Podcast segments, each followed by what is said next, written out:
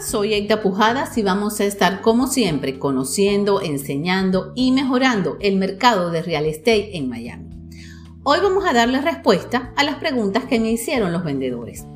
En el episodio pasado respondí las cinco preguntas más frecuentes de los compradores de vivienda y hoy vamos a ver qué es lo que más inquieta a los vendedores.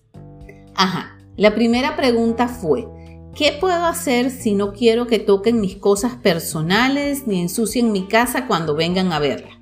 Bueno, pues lo primero y más difícil de entender es que desde el momento que decides venderla, tu casa se convierte en un producto comercial y los posibles compradores van a querer revisar absolutamente todo antes de decidir si les interesa.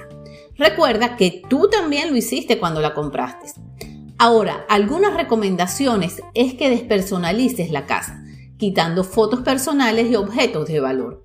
Esto no solo para evitar que toquen tus pertenencias más preciadas, sino también para que quienes vayan a ver la propiedad no sientan que están en la casa de alguien más. Para los zapatos puedes poner protectores de calzado en la entrada de la propiedad y decirle a tu realtor que le pida a las personas que los utilicen antes de entrar. Esto no solo te ayudará a mantener limpia tu casa, sino que también dará la sensación de que es un lugar higiénico y bien mantenido. La número dos fue, ¿por qué si estamos en un mercado de vendedores mi casa lleva tantos días en el mercado? Definitivamente tienes que revisar el precio.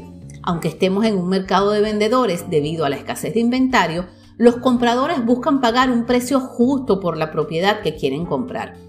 Si bien antes de poner a la venta la propiedad debiste haber hecho un análisis de mercado junto con tu agente inmobiliario, debes revisarlo con frecuencia, sobre todo si tu casa no ha tenido movimiento durante las primeras dos semanas.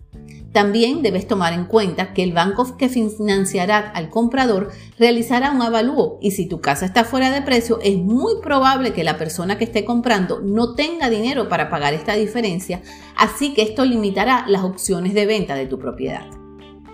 La 3. Esta pregunta es bien interesante. ¿Por qué si la venta es as is, es decir, en el estado que se encuentra la propiedad, tengo que negociar tras el resultado de la inspección? Precisamente porque los contratos son así, el comprador tiene derecho a revisar exhaustivamente la casa, porque si no, no puede saber cómo se encuentra con tan solo mirarla.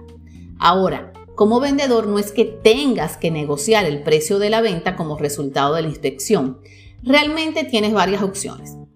La primera es efectivamente escuchar las peticiones del comprador y llegar a un acuerdo con él sobre algunas cosas que estés dispuesto a reparar, renegociar el precio inicial o dárselo como crédito a los gastos de cierre.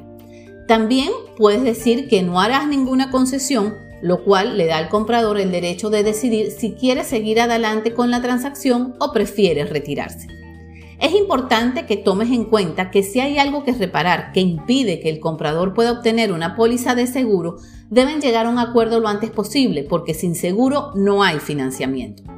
Como consejo te recomiendo que antes de aceptar una oferta tomes en cuenta cuántos días de inspección te están pidiendo y lo ideal es no aceptar más de 5. Vamos con la cuarta, que me encanta esta pregunta. ¿Por qué no debo estar en los open house o cuando mi realtor muestra la casa?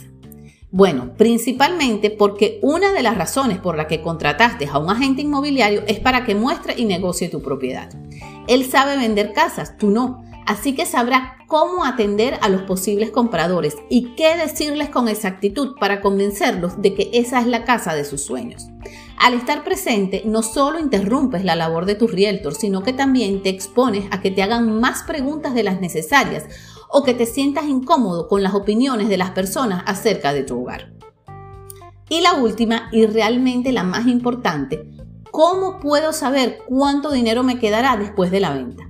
Este número te lo puede dar con exactitud tu realtor o incluso la compañía de título o abogado que te representará en la transacción. Pero un estimado bastante real es el siguiente. Al precio de venta le debes descontar lo que le debes al banco que te financió la compra y un aproximado de 7 o 7.5% para los gastos de cierre. Esto es todo por hoy, hasta un próximo episodio.